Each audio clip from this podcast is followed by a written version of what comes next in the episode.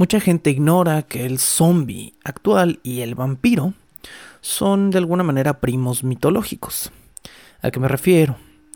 El vampiro de hoy es sobrehumano en habilidades. Es hermoso, pálido a un grado envidiable, de cabello rizado, tiene control sobre los animales y el clima y parece que no podría ser más perfecto y más deseable. El zombie es una criatura horrible y descarnada que a duras penas tiene control sobre sus propias extremidades, pero en algún momento de la historia y de su mitología fueron criaturas muy parecidas. Hoy el zombie ha venido a llenar los zapatos descarnados y sin calzador que alguna vez pertenecieron al vampiro, y el vampiro está cumpliendo nuevas expectativas. El zombie es un ser guiado por una necesidad inconsciente de alimentarse. Es instinto puro, sin deseo. El vampiro ha perdido esa parte instintiva y animal y se ha convertido en deseo y pasión. El zombie es menos que humano, el vampiro es sobrehumano. Pero ambos en algún momento compartieron una raíz, una raíz de ser el familiar muerto que volvía de la tumba, como un rostro conocido para alimentarse de sus familiares dolientes. Durante la Alta Edad Media, esto es de los años 400 a 1000 de nuestra era, el vampiro era un ser más parecido a un zombie que a las seductoras criaturas escritas por Bram Stoker o Anne Rice. El vampirismo en Europa Oriental, nos dice el mito, era producto de una maldición moralina que podía provenir de una infinidad de fuentes, la mayoría absurdas. Si eras el hijo de una unión ilegítima, si había sido engendrado por una monja que había tenido una relación sexual con un sacerdote, si habías muerto sin bautismo, eras un vampiro potencial.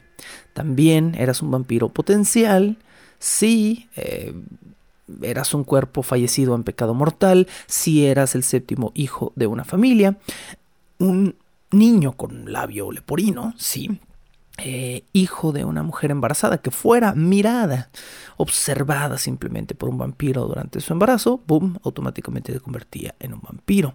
Incluso los cadáveres de criminales enterrados en los cruces de camino podían convertirse en vampiros.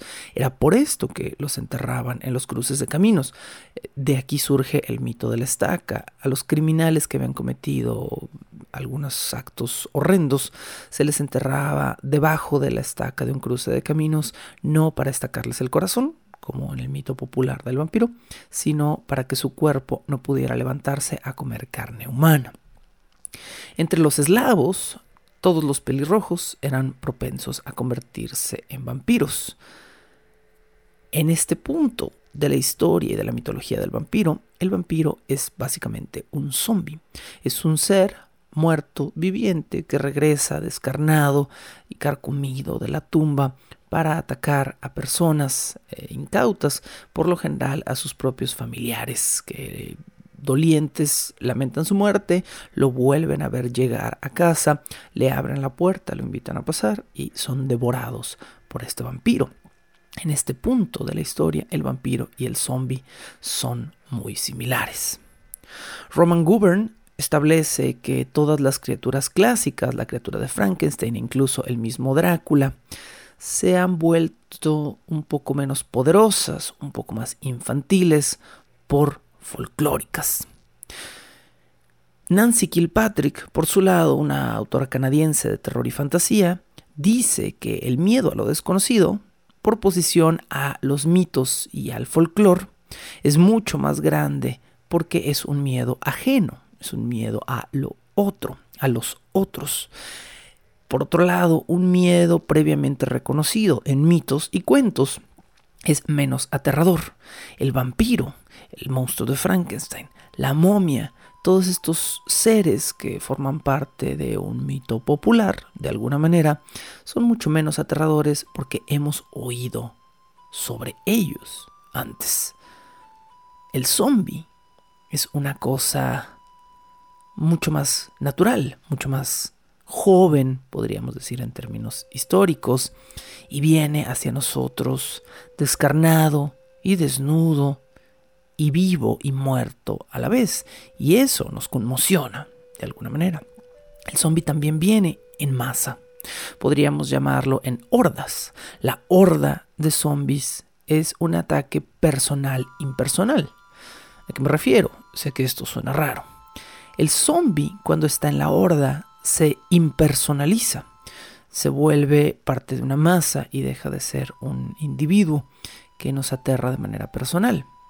Pero el zombie también tiene una segunda cara. Imaginen un momento una cosa. Imaginen un zombie horriblemente carcomido que camina hacia ustedes con las manos levantadas y con un sonido gutural amenazante.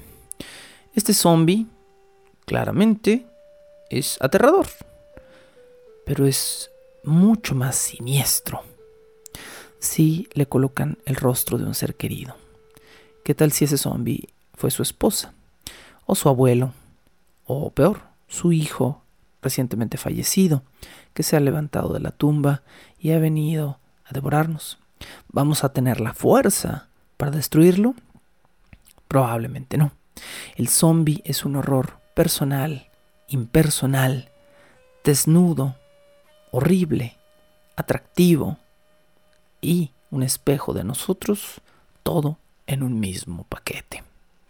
Bienvenidos a este segundo episodio de esta temporada de Bajo el Puente del Troll. Zombies Redux o carne sobre hueso.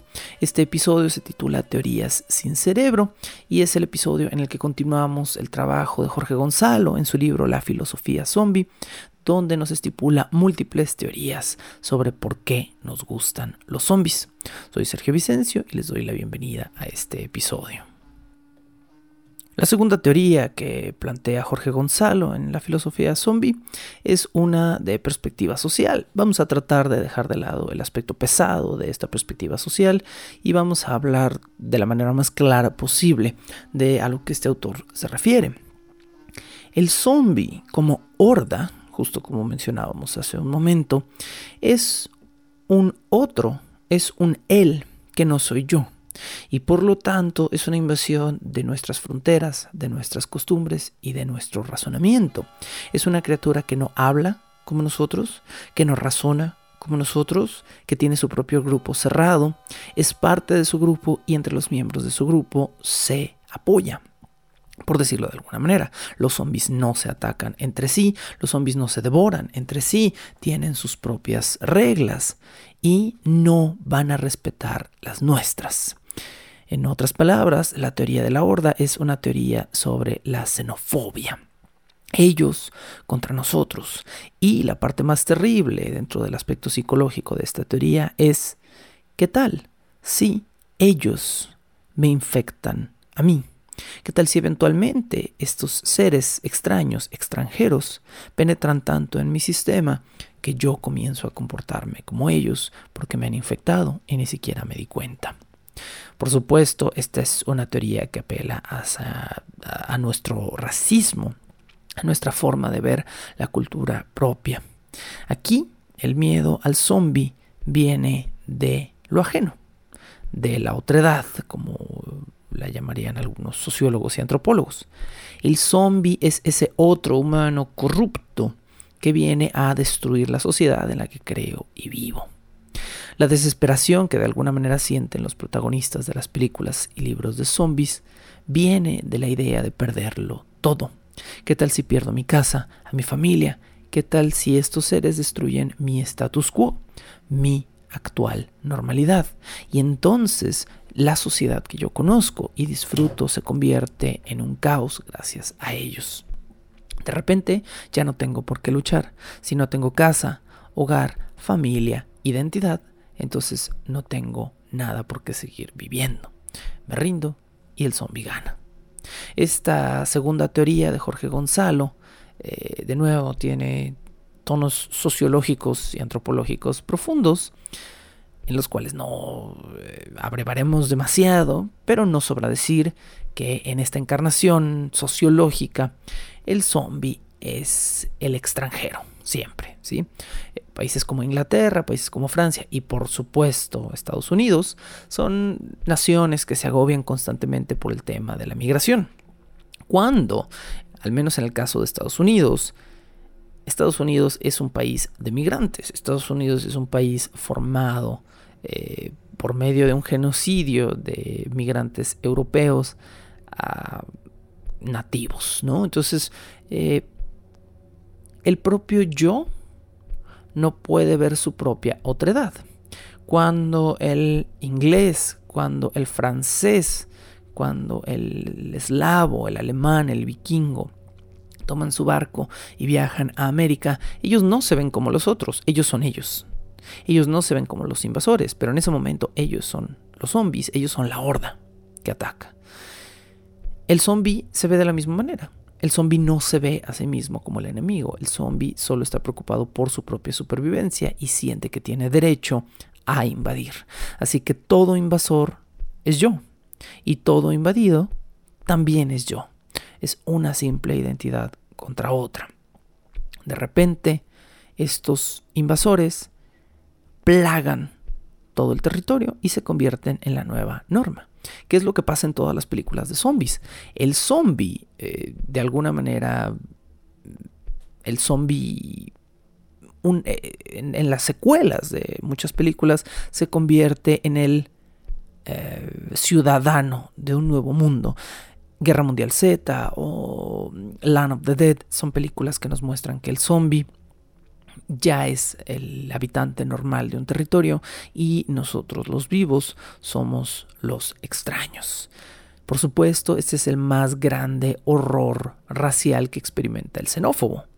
Eventualmente ellos van a ser la normalidad y yo voy a ser el extraño en mi propia tierra. Esta es la segunda teoría de Jorge Gonzalo, la teoría de la horda, que eh, especifica que tememos al zombie desde una perspectiva xenofóbica y social. En un tercer avatar, el zombie se convierte en un juego de lo expuesto contra lo velado. Como ya decía en un principio, para la humanidad expuesto significa malo. Esto lo hablábamos en el capítulo anterior. Si está expuesto, si está desnudo, si es explícito, si es demasiado directo a mis ojos y a mis oídos, entonces de alguna manera me incomoda. El zombie es eso. El zombie viene a abordarnos sin velos. Es un ser humano que nos enseña nuestra propia decadencia. Viene roto, panzón y peludo y desnudo y hambriento a tocarnos, a irrumpir de alguna manera nuestra intimidad. El terror, podríamos decir, es un mm, género que a muchos les gusta velado. Para mucha gente el terror es algo que debe consumirse velado. No me muestres al monstruo. No me dejes ver. Déjame imaginar, no ver. Y eso nos parece más terrible porque, precisamente por lo que comentábamos antes, en lo desconocido está el verdadero horror. Y en el mito ya conocido no hay nada misterioso, por lo tanto no hay nada posible o potencialmente temible. El zombie es una entidad doble.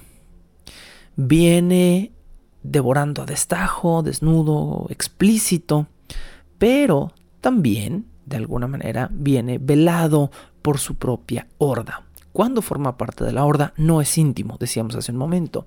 Cuando se individualiza es cuando intimamos con el zombie. Hay películas de zombies donde el zombie se siente como una masa amorfa, Guerra Mundial Z, por poner otra vez un ejemplo, ¿no? Hay otras películas donde el zombie se vuelve íntimo, películas como eh, Exterminio, 28 días después, donde tenemos múltiples escenas uno a uno del humano contra el zombie el protagonista contra un niño que se ha zombificado y tiene que matarlo a golpes y a mano desnuda y bañándose en su propia sangre. Y en ese momento el zombie se vuelve íntimo. Tienes sus tripas en tu cara. Y tienes la realidad de su apetito insaciable cerca y te das cuenta de que es un momento de supervivencia directo. Es él o tú. ¿Y por qué tú más que él? Y en algún momento tienes que cuestionar, porque tu vida vale más que la de ese otro organismo que está amenazando tu propia vida. En un diálogo de la famosa serie de televisión The Walking Dead, dos personajes comentan. Uno dice, ¿todavía les tienes miedo? refiriéndose a los zombies. Y el otro personaje contesta, antes sí, pero ahora ya no me dan miedo. Sobre todo ahora me dan pena, me parecen tristes. Ah, aquí viene la otra amenaza íntima del zombie. ¿Qué tal si yo empiezo a pensar por él, en él? ¿Qué tal si empiezo a considerar al zombie y el zombie se vuelve importante para mí? Y esto pasa también en muchas películas. Por lo general pasa en las versiones más cómicas o más ligeras de la situación del zombie el zombie, eh, solo intimamos con él de una forma relajada, porque de una forma seria es difícil. Películas como Shaun of the Dead, El desesperar de los muertos, o películas como Warm Bodies, donde parece haber una relación íntima entre un personaje zombificado y un personaje humano. Ya hablaremos más adelante de la novela Descansa en paz de Jonah de Linkist, que es una de las novelas más íntimas del tema zombie, al menos que yo haya leído. En la ropa del zombie, en su forma, en su silueta humana, vemos algo familiar y eso nos recuerda que ellos son nosotros y que nosotros nos vamos a convertir en eso eventualmente y alguien nos va a destrozar la cabeza con un tubo. sus tripas y su sangre y su desnudez son las nuestras. El cuerpo del zombie es familiar porque es como el nuestro, pero es extraño porque nos muestra nuestra propia mortalidad. Es algo como humano, pero muerto. En un ensayo titulado Lo siniestro, Sigmund Freud decía que los títeres y los autómatas, es decir, máquinas que se mueven a base de cuerda o de cuerdas, son seres siniestros porque son algo muerto que se comporta como algo que está vivo. Una definición que si lo pensamos dos segundos aplica perfectamente al zombie. El zombie es una entidad muerta que se comporta como algo que está vivo, que hacen las cosas que están vivas, se mueven y se alimentan. Y eso es exactamente lo que hace el zombie, a pesar de estar muerto. El zombie es algo que no debería continuarse y que sin embargo logra hacerlo. Uno está muerto para siempre, pero ¿Qué hay con el zombie? El zombie contradice esa norma y ni siquiera está muy seguro de que lo está haciendo. Es decir, el zombie no sabe o no sabemos. Es decir, dependiendo de la mitología, si el zombie sabe o no sabe que está muerto. Ese también es otro planteamiento muy interesante. ¿Sabe un zombie que es un zombie? Mm. Algunas películas dicen que sí. Si pensamos que un zombie es consciente de su propio dolor y de su propia muerte, entonces también se vuelve más íntimo. Eso es lo que pasa en una película tan simple y tan relajada como El regreso de los muertos vivientes de 1985, eh, curiosamente dirigida por Dan O'Bannon, escritor de Alien 1. Eso es un pequeño dato curioso.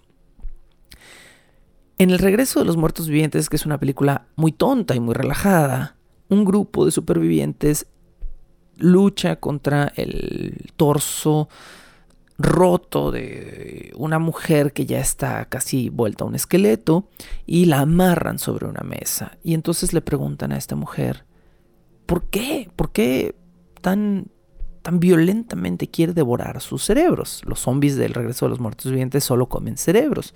Y la mujer en descomposición les habla, les contesta y les dice que comer un cerebro humano les da un momento de paz a estos seres. Estos seres que no tienen un propio cerebro y sienten el dolor de su propio vacío, al consumir un cerebro humano, por un momento se sienten humanos otra vez. ¿Y qué pensamiento más profundo de una película tan en apariencia superficial como El regreso de los muertos vivientes?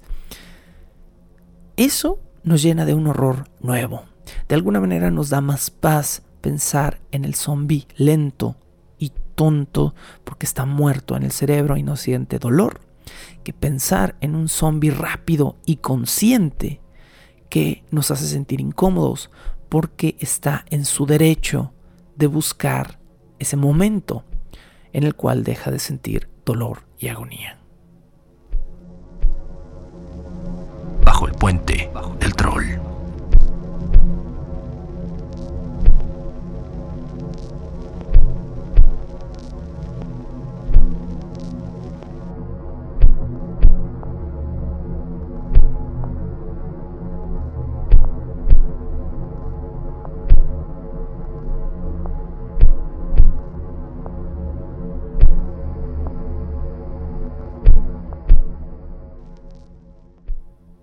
Para Maurice Blanchot, filósofo francés y teórico literario, la muerte no es localizable porque no tiene duración, no tiene final, no tiene prolongación.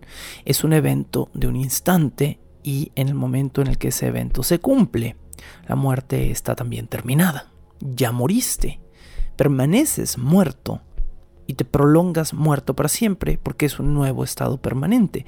De alguna manera, el momento de la muerte en sí no es un evento prolongado. Por el contrario, tenemos el término zombie, que como ya dijimos, proviene del congolés nzambi, en una de sus acepciones etimológicas, que significa al mismo tiempo espíritu y cuerpo. En otras palabras, algo efímero y algo, entre comillas, eterno.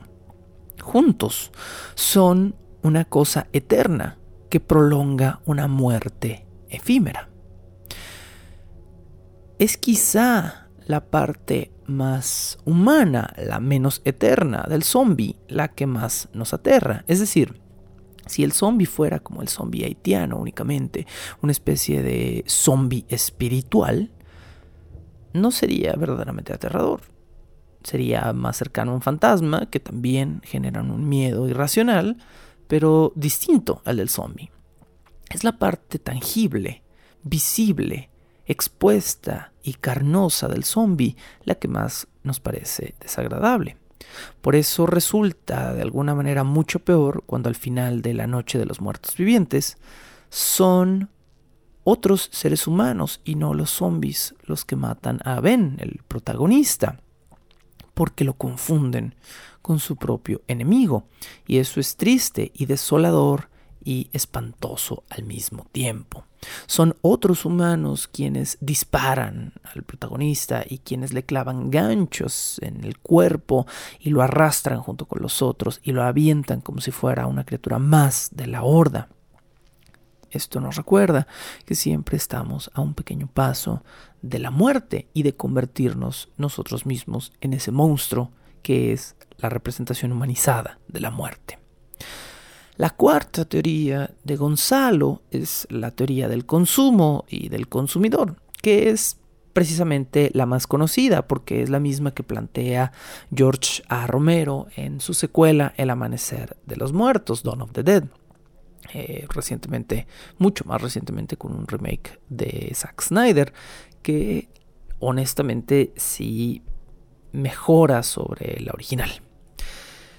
El Amanecer de los Muertos es una película donde sus protagonistas deciden enclaustrarse, encerrarse en un centro comercial y descubren que los zombies los siguen hacia el centro comercial por dos razones. Una es porque ellos están ahí y buscan carne y otra es porque los zombies tienen un dejo de instinto de sus días como vivos.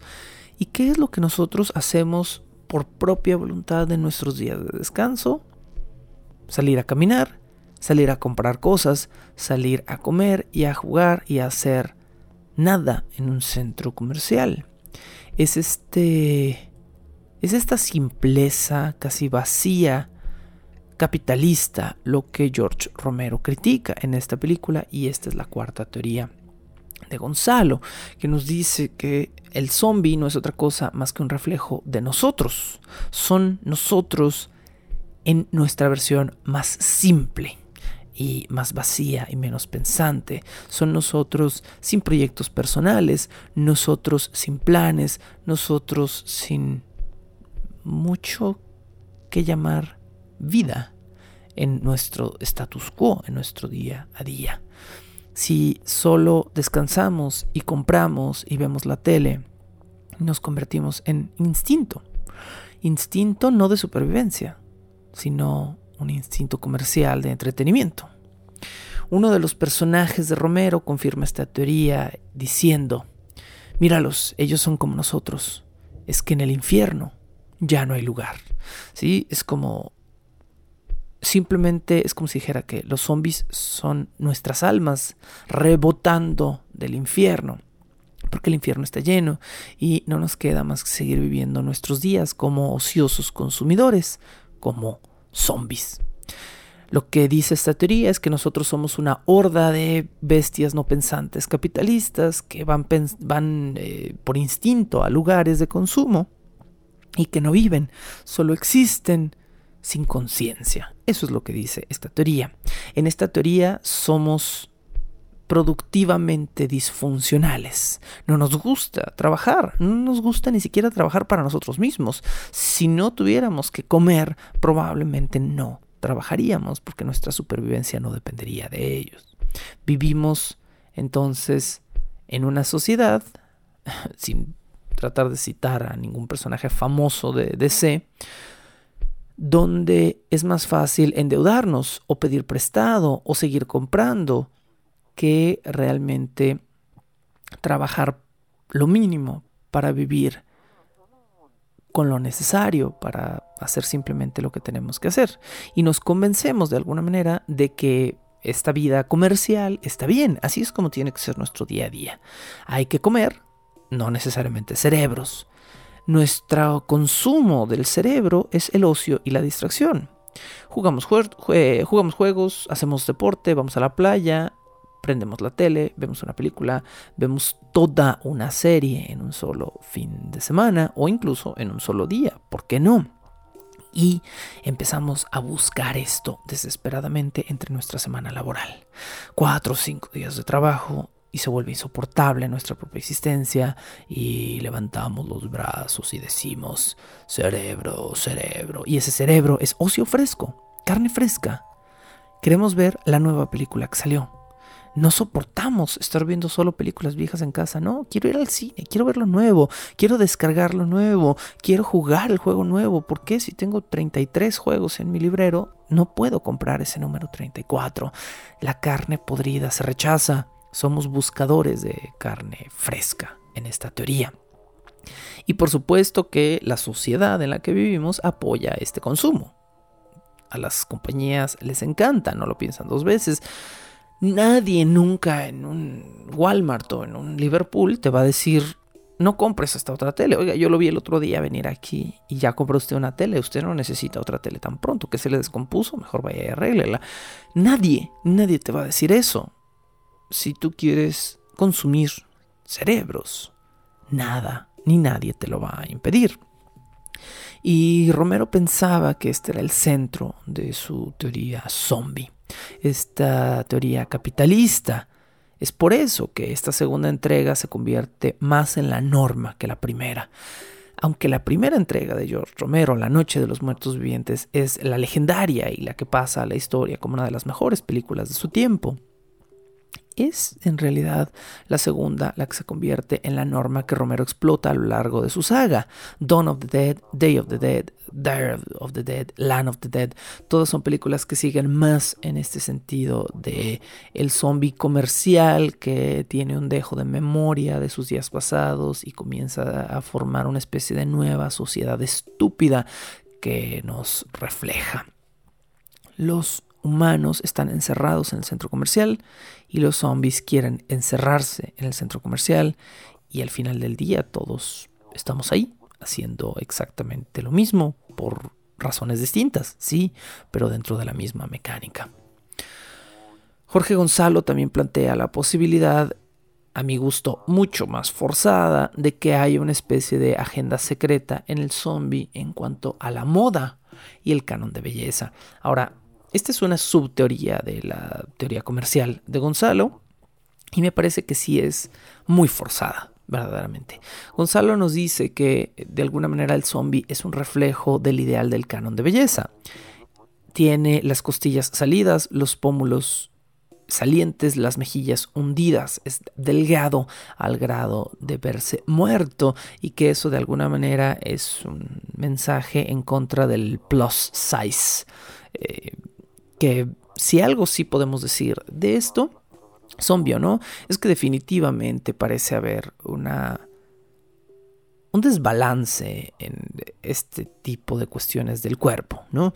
Eh, nadie quiere una obesidad mórbida para sí mismo, porque es dañina, te destroza las rodillas y la cadera y el corazón y los pulmones, y es peligroso.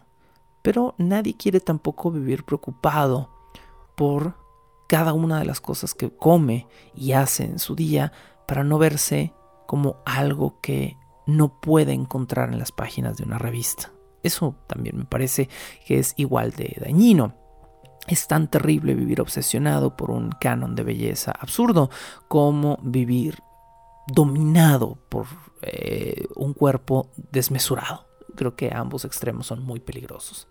Brinquemos pues a la última teoría planteada por Jorge Gonzalo para movernos de ahí a otras cosas.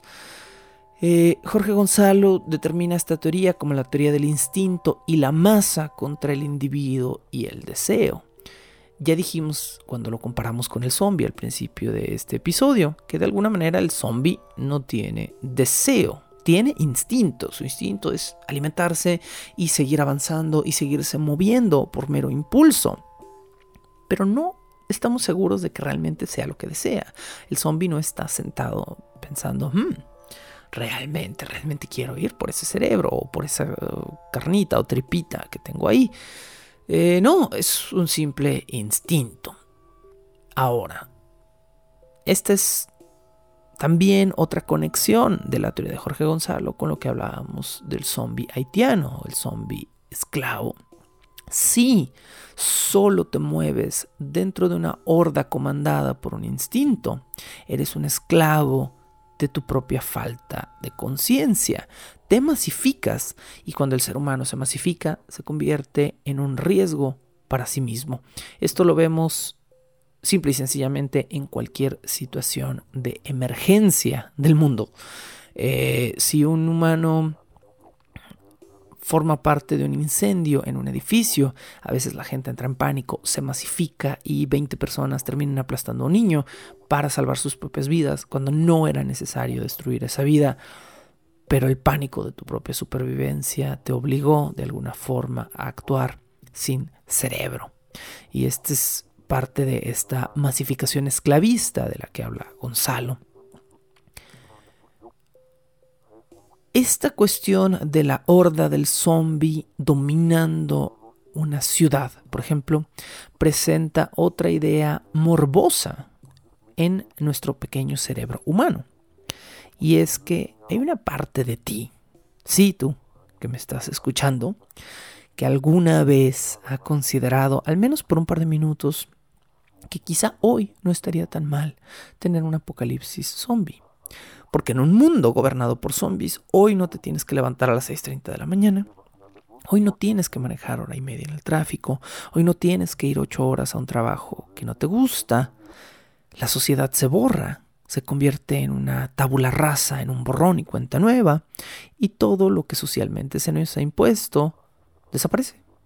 Y esa idea, más de una vez, en un lunes por la mañana, te ha parecido atractiva.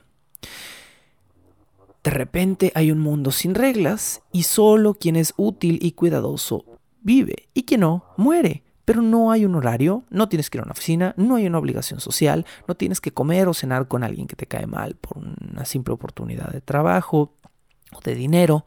No, puedes irte a una cabaña, en el bosque, a cazar. Y eso, dentro de la sociedad establecida como la conoces hoy en día, es casi imposible. Justo leía hace unos días que el sueño rural es para los ricos.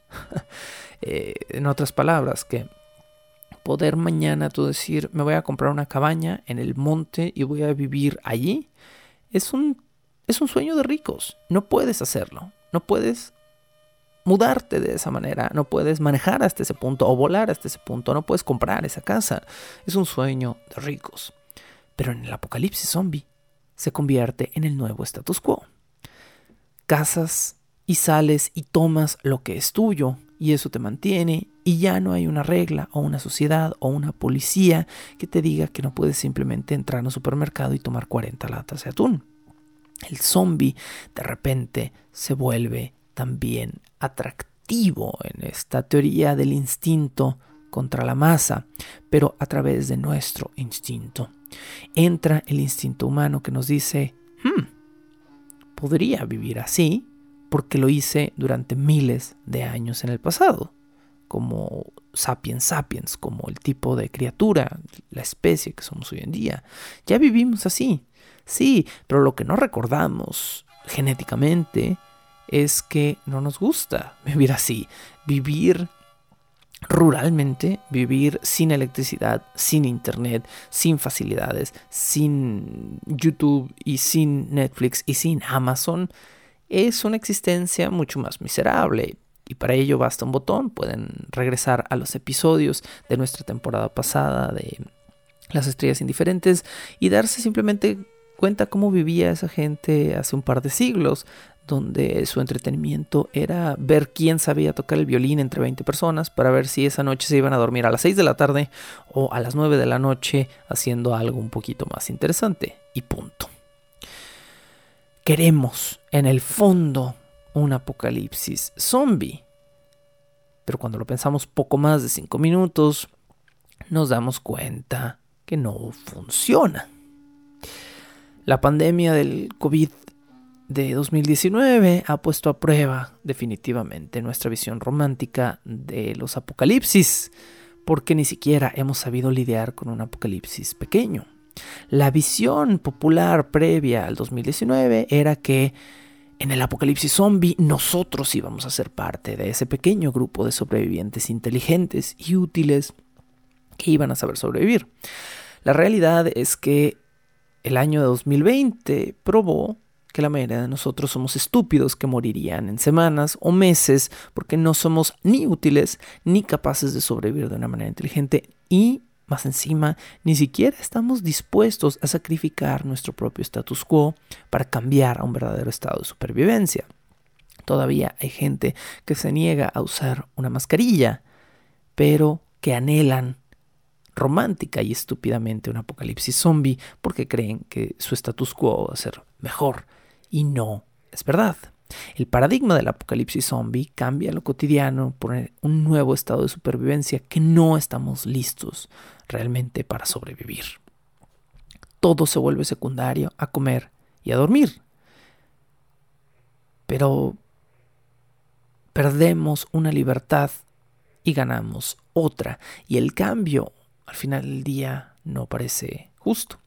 En alguna temporada de The Walking Dead, dígase en el cómic o en la serie, los protagonistas de este cómic de zombies se encuentran con ese nuevo status quo y se dan cuenta que la única forma de volver a sentirse libres, de volver a dormir tranquilos, sin tener un ojo abierto y la respiración agitada porque en cualquier momento una horda de zombies te puede devorar, es encerrándose a sí mismos dentro de una prisión.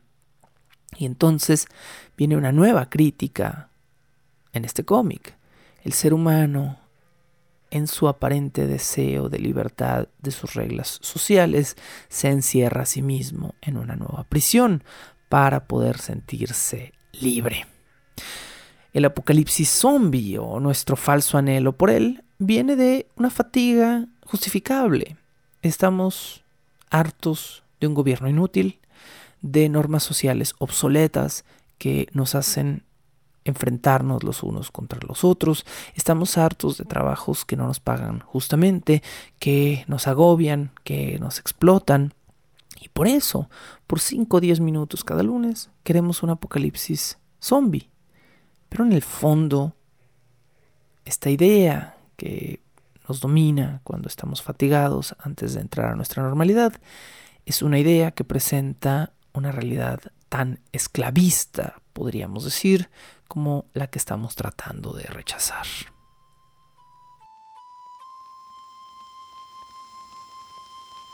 Bajo el puente del troll.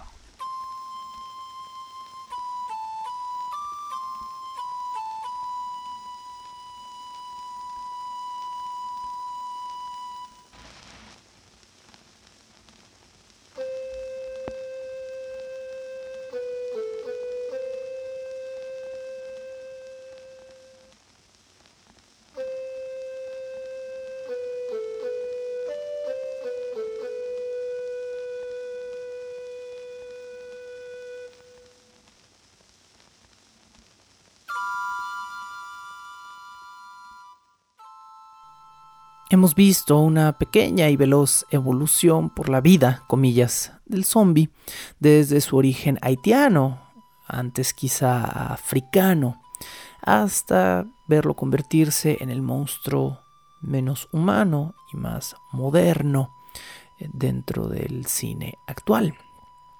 En 1937, la folclorista estadounidense Sora Neale Hurston escuchó en Haití un caso extraño. Este era el caso de Felicia Félix Mentor, una mujer fallecida y enterrada en el año de 1907, a quien, sin embargo, muchos lugareños aseguraban haber visto viva incluso 30 años después. Viva, sí, pero viva entre comillas. Los lugareños decían que Felicia había sido convertida en un zombie. Sora Hurston se interesó por estos rumores que afirmaban que los zombies eran reales. Y en este contexto, en realidad quizá no eran muertos vivientes, sino personas sometidas a drogas psicoactivas que los privaban de voluntad. Personas que orgánicamente seguían viviendo y alimentándose, pero que ya no tenían nada personal en su vida. No tenían contactos, no tenían deseos, solo eran instinto. Sora Hurston no pudo, empero, encontrar un solo dato fiable de que Felicia Felix Mentor hubiera estado viva 30 años después de su entierro.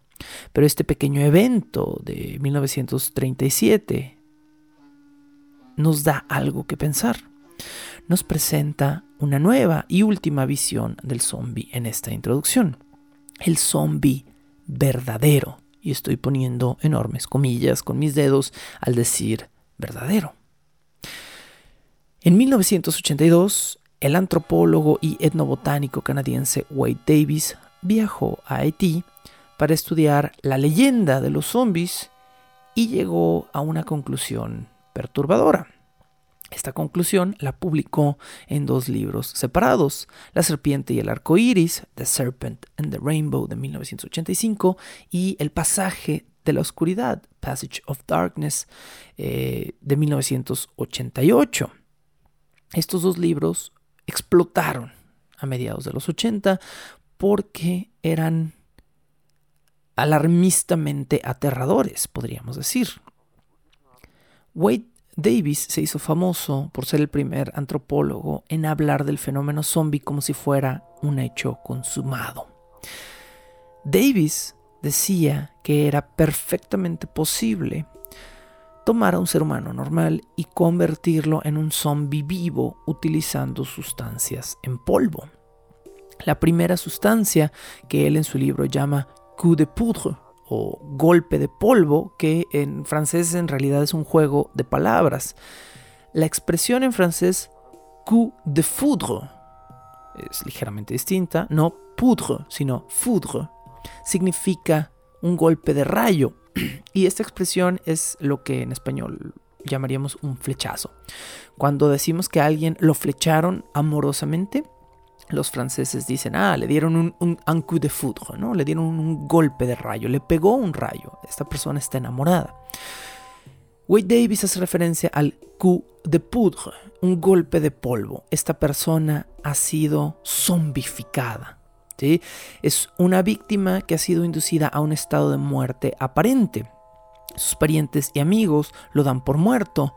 Después de un mal diagnóstico lo entierran y días, horas, o esperemos que no nada cerca de una semana porque probablemente la persona moriría de tiempo después el brujo o bocor que usó el polvo va y desentierra a la persona revivida para convertirla en su esclavo. En ese momento entran en acción unos segundos polvos a los que Wade Davis hace de los que Wade Davis hace mención, una sustancia psicoactiva que anula a la víctima, quien también ha sufrido daño de oxigenación dentro de una tumba si tuvo la fortuna de que no lo cremaran, ¿verdad? En ese momento. Y entonces este bocor o este brujo despierta a la víctima y lo alimenta o le sopla otros polvos en la cara que lo hacen dócil. Hablemos un poquito de la posible ciencia detrás de lo que Wade Davis está planteando en 1985 en su libro La serpiente y el arco iris, que por cierto también es ahora una película una película dirigida por el mismísimo John Carpenter, la cual no es maravillosa. Bueno, el ingrediente principal del coup de foudre, de, perdón, de poudre, del, del golpe de polvo, sería la tetrodoxina o TTX, una toxina que se encuentra comúnmente en el pez globo que habita en las costas de Japón y del Mar Caribe. la tetrodoxina es un agente tóxico paralizante que de alguna manera detiene la actividad neuromuscular, es decir, quedas totalmente paralizado al grado de que tus pulmones en la dosis adecuada son capaces de seguir respirando lo suficiente como para mantenerte vivo, pero no tanto como para que tu respiración se escuche tal cual con un instrumental médico. Bueno, se supone que entonces la tetrodoxina sería administrada en una dosis semi-letal. Esto es más o menos de un miligramo para un adulto de 70-80 kilos. Un miligramo de tetrodoxina sería capaz de crear un estado de muerte aparente en un cuerpo adulto por varios días. Se cree que de dos a tres días en los cuales el sujeto seguiría consciente, pero paralizado al grado de no poderse mover, de no poder respirar, de no tener casi funciones digestivas, de no orinar o defecar. Otras fuentes que no son los libros de Wade Davis dicen que eh, lo que se utiliza en realidad es datura, la famosa datura, que en realidad es un compuesto químicamente conocido como estramonio. En Haití al estramonio se le llama concombre zombie, el concombre zombie. Concombre, esto es de nuevo etimológicamente a mí todo esto me parece muy fascinante. Concombre es una deformación del término cocumbre o cocumbe, que es cucumber, que es pepino. Eh, entonces, el concombre zombie es una planta que se utiliza para convertir a un zombie en un pepino, en una cosa que no se mueve y que no habla y que no hace nada, en una especie de ser humano vegetal. Es una etimología fascinante y extraña y curiosa. El concombre zombie entonces es, sería estramonio o datura, una droga que al ser ingerida también tiene cierto grado de propiedades paralizantes. En algún punto entre estos dos mm, compuestos químicos, el estramonio y la tetrodoxina, se cree que se hace o se hizo alguna vez algún tipo de droga zombie que fue utilizada precisamente para esclavizar a un ser humano. Esto nace en particular de una historia, y esta es la historia de un hombre llamado Clairvius Narcisse.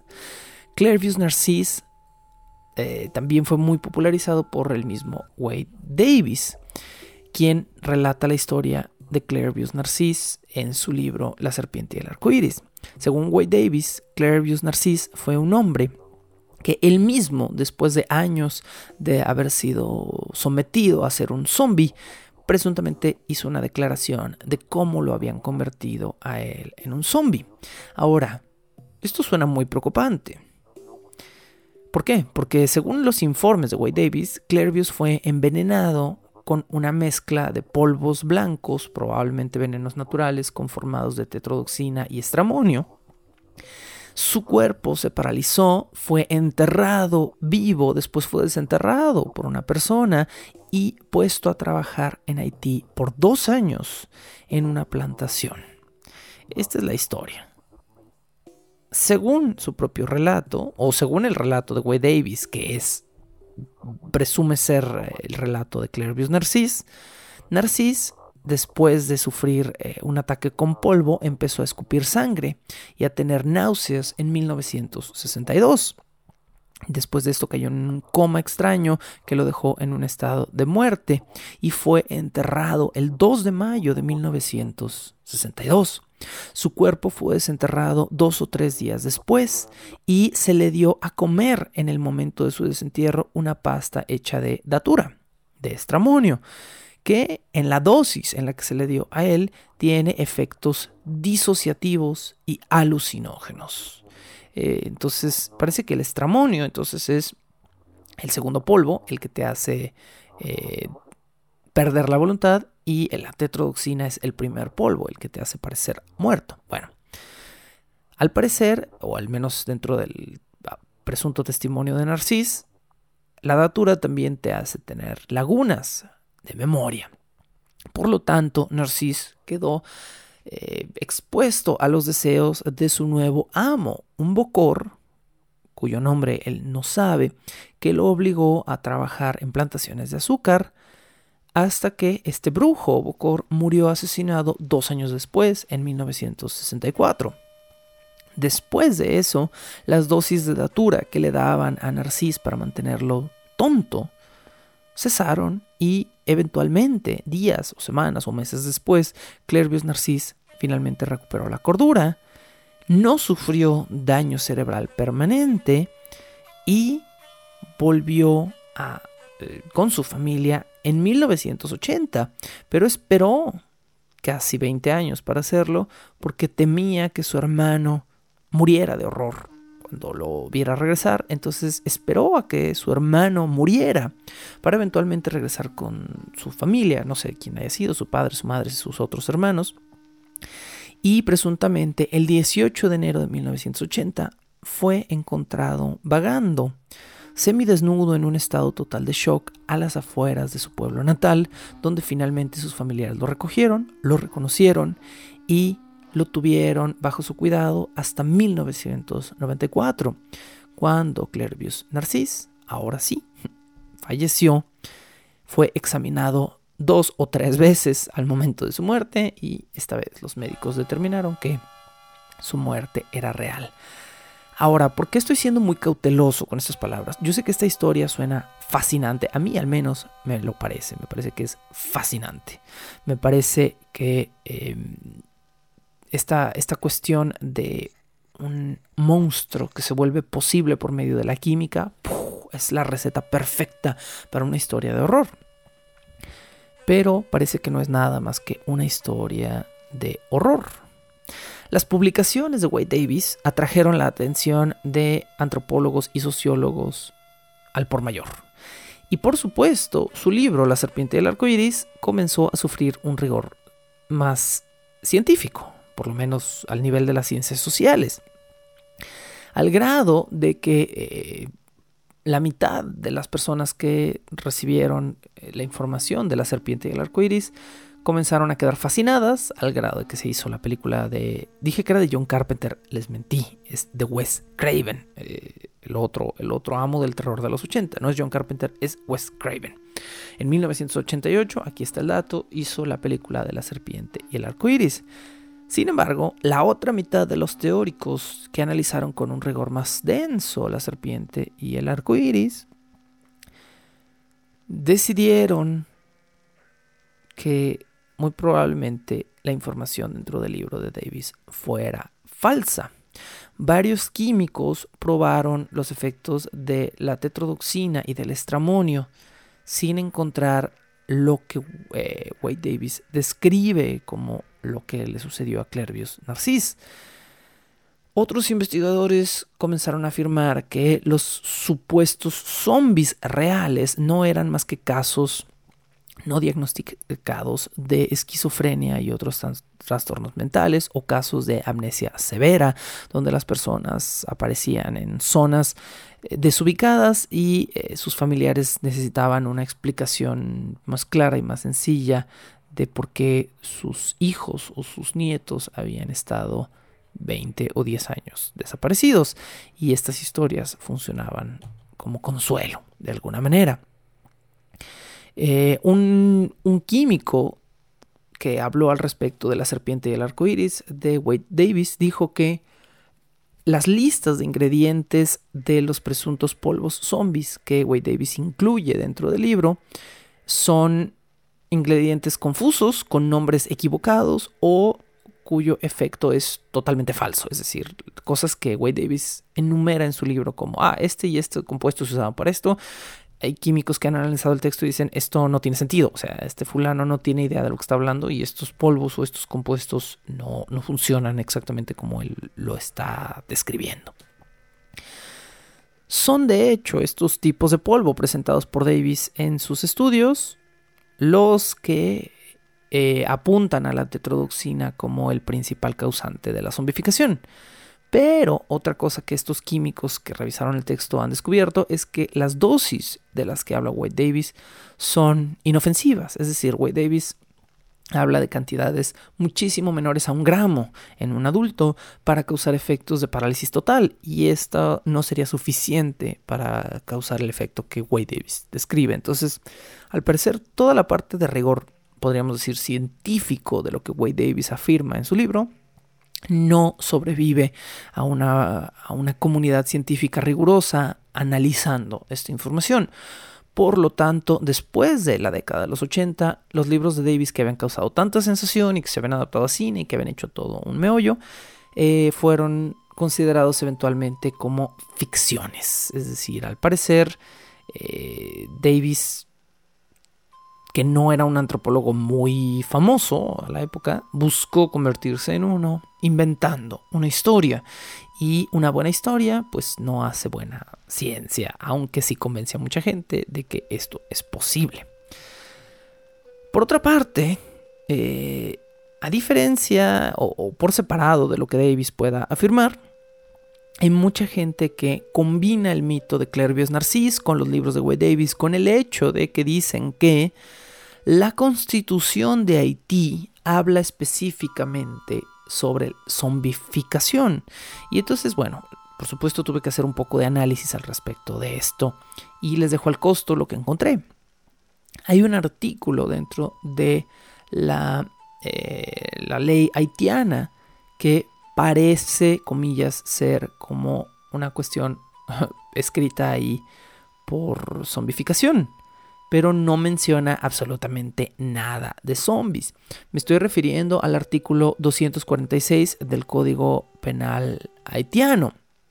Este código 246 dice que queda estrictamente prohibido cualquier uso de enervantes para acortar o alterar la vida de una persona. Eso es más o menos lo que dice este, este digamos, artículo 246 del Código Penal haitiano. En ningún momento, en ningún momento, por supuesto, hace referencia a un zombie. Simplemente está diciendo que pues está prohibido por ley envenenar a una persona y matarla, ¿no? Entonces, digo, Eh, me parece muy razonable que eso esté en un código penal. No me parece que sea nada que deba alertarnos de una presunta conspiración zombie. El zombie que conocemos hoy en día y que aceptamos popularmente es el zombie de George Romero. Pero el zombie de George Romero de la Noche de los Muertos Viviente, el zombie que todos reconocemos como el origen del zombie moderno, tiene sus abuelos en el zombie haitiano y en un poquito de literatura, aunque el zombie no es mucho del terreno de la literatura. En 1697, Paul Alexis Blessebois llevó a la literatura occidental al zombie, eh, relatando una serie de viajes que él había hecho por lo que él relata la América hostil. Al parecer, Blessebois vivió en la isla de Guadalupe y en Perú. Y eh, fue el, por supuesto, como ya mencionamos en el capítulo anterior, quien escribió también El Gran Zombie de Perú o El Zombie du Gran Perú. Bueno, más bien el Zombie del Gran Perú, estoy traduciendo mal. El Zombie del Gran Perú que es un relato que, aunque en aquel momento se consideró como verdadero, hoy en día se siente más paródico y absurdo y sobrenatural de lo que fue en su momento. Ahora, a manera de cierre, sepamos que Blaise no estableció un concepto claro de lo que podríamos llamar un zombie literario. No. Blaise simplemente sentó una base de un relato de muertos vivientes. Tardaría otros 100 años más o menos, hasta 1789, el poder encontrar un verdadero relato que utilizara la palabra zombie. Y nos referimos a un relato escrito por Moreau de Saint-Méry, Moreau de Saint-Méry, escríbase, eh, quien eh, en realidad lo que hizo fue compilar un diccionario relativo a términos utilizados en la isla de Santo Domingo y se cree que este diccionario de 1789 es el primer texto que incluye la palabra zombie y la definición que aparece en este diccionario de 1789 es que zombie es un término criollo que designa a un espíritu o fantasma que regresa de su tumba, no al ser descarnado que come carne y cerebros.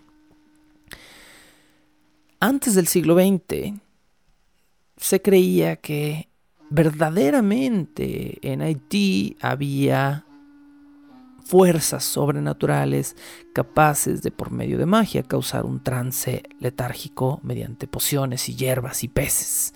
Y esto, por supuesto, fue lo que Wade Davis terminó utilizando como base para escribir de alguna forma su nueva literatura de zombies de finales del siglo XX.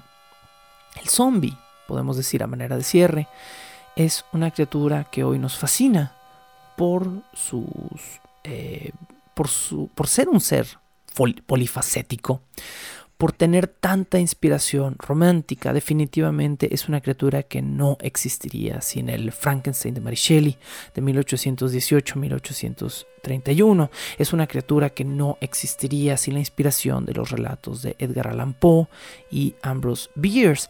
Por supuesto me refiero a la caída de la casa de Usher y el caso del señor Valdemar y a la muerte de Halpin, perdón, de Halpin Fraser de 1893 de Ambrose Bierce.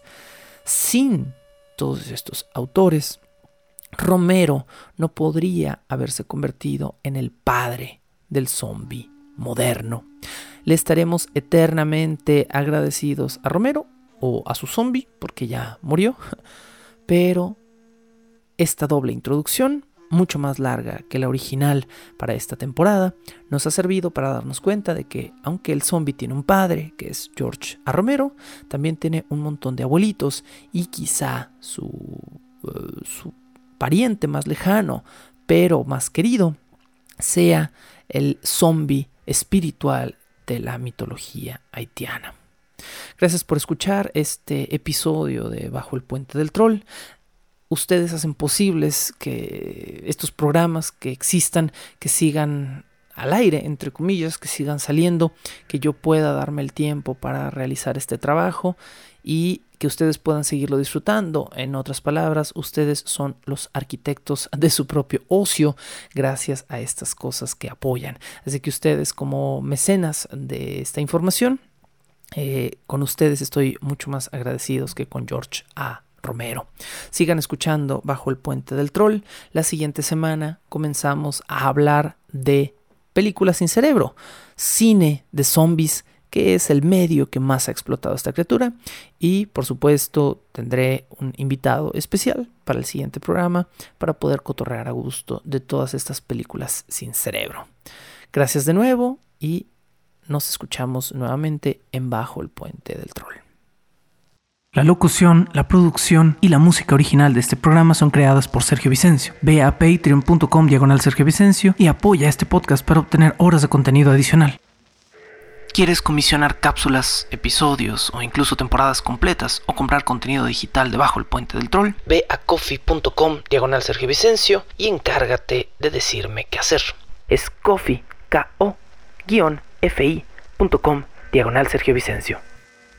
Búscame como arroba recuadro blanco en Twitter e Instagram o como Sergio Vicencio en YouTube para darme tu opinión sobre este podcast. Bajo el puente del troll.